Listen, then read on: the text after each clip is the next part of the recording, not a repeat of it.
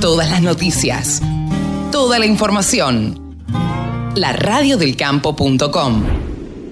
Esteban de León es quien nos comenta siempre acerca de la maquinaria agrícola pesada argentina. Es el titular de Pesados Argentinos, uno de los titulares, uno de los socios de Pesados Argentinos. Así pueden buscarlos ustedes que les interesa la maquinaria pesada argentina que tuvo y mucha en otro tiempo.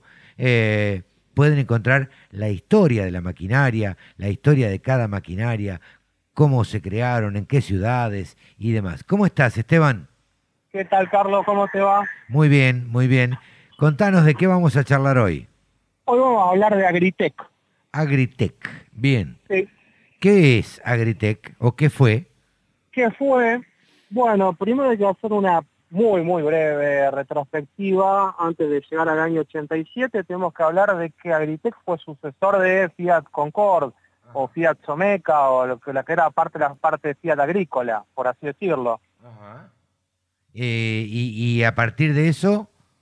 Bueno, a partir de eso, eh, Fiat, la parte de tractores o la parte de maquinaria agrícola, cierra en el año 79 aproximadamente. Se empiezan a importar tractores y cosechadoras, algunas, por ejemplo, las La Verda y los Fiat Agri, aunque como Fiat a fines de los, de los 70 y hasta parte de los 80. Y en 1987 la planta de Sauce Viejo se refuncionaliza y se vuelve de alguna manera la producción de tractores. Ajá. A ver, ¿cómo, ¿qué características tenían estos tractores Agritech?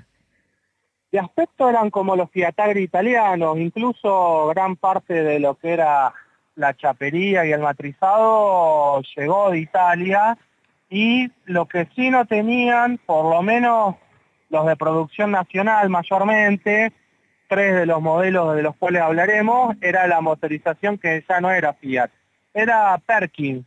Ajá, eran tractores Fiat con motor Perkins. Sí, Fiat Agri ya en ese momento, porque viste que Fiat se fue diversificando, se fueron dividiendo las distintas ramas, una empresa muy grande Fiat, como todos conocemos. Sí, eh, por otra parte también tenemos que tener en cuenta, Esteban, que, eh, a ver, la mayoría, o la, no sé si la mayoría, pero em, se utilizaba mucho fabricar maquinaria incluso importada con motores que no eran este, de la misma marca. Claro, sí. Digo, los motores Cummins eh, abastecieron un montón de, de, maquinaria agrícola durante mucho tiempo. Claro, incluso motores no propios, como pasaba por ahí con, con Perkins, con lo que era la fabricación de cosechadoras. Claro. O Deutz con la fabricación de cosechadoras. Sí, sí. Eh, ¿Qué otras características tenía eh, Agritech? Bueno, empezó la producción de los tractores en el año aproximadamente 1987. Hay que hablar de que había un panorama económico, social y productivo bastante complicado para la época. Se avecinaba la hiper, plan austral, eh, todos sabemos cómo terminó todo. Sí, sí, sí, totalmente. ¿En dónde estaban ubicados? en Sauce Viejo, en la primero que fue la planta de Auto Unión, después Auto Unión cierra a nivel global, o sea, Volkswagen compra una parte a Mercedes aproximadamente, eso sin irnos tanto, y después en el año 69 Fiat lo que hace es comprar esa planta que había estado, bueno, desactivada por un corto tiempo, y ahí empieza a montar los tractores que fabricaba en Ferreira, o sea, transfiere la producción de los tractores y del camión Fiat 673 de Ferreira a eh, Sauce Viejo, está cerca de la Santa Fe de la Veracruz, o sea, Santa Fe Capital, está ahí cerquita, está el aeropuerto. El aeropuerto, claro, sí, sí, sí. Eh, Sobre la ruta 11. ¿tuvo, ¿Tuvo mucha fabricación, tuvo mucha penetración?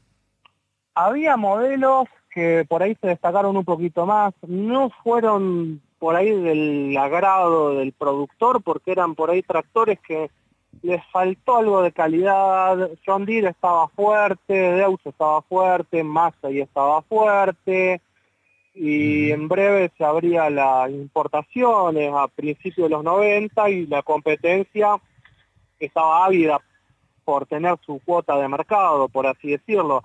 Además de que se confiaba ya en motores que empezaban a tener cierta obsolescencia, como los Perkin, aunque eran muy confiables. Ajá. Y, y, a ver, los mató la competencia, digamos. De alguna manera sí, y también la planta estaba muy vieja, hubo que refuncionalizar mucho. O sea, ya es un proyecto que nació muy complicado y el sindicalismo nuestro de cada día también complicó demasiado todo, porque siempre había huelga de esto, huelga de aquello, huelga del otro, y creo que lo vemos en todas las fábricas, ¿no? Un poquito en toda la industria. Siempre que el sindicalismo ve una vetita, se mete, no todo, pero gran parte, y empieza, viste, a, como la gota, digamos, a... Ahora dar. Eh, sí, digamos que es Mata, que supongo que era el sindicato que los nucleaba, eh, este, em, siempre tuvo un gran poderío y, y, en estas épocas de hiperinflación eh, o de, de, eh, de, incertidumbres, los trabajadores se veían obligados a, a, iniciar huelgas por los reclamos salariales, era la única manera que tenían y bueno, ahí caían todos, pero desde las grandes fábricas y que no se veían tan afectadas, imagino que a estas las afectó y muchísimo. Sí, sí, sí, la verdad que se podría decir que pagaban justos por pecadores, por así decirlo, en algún caso.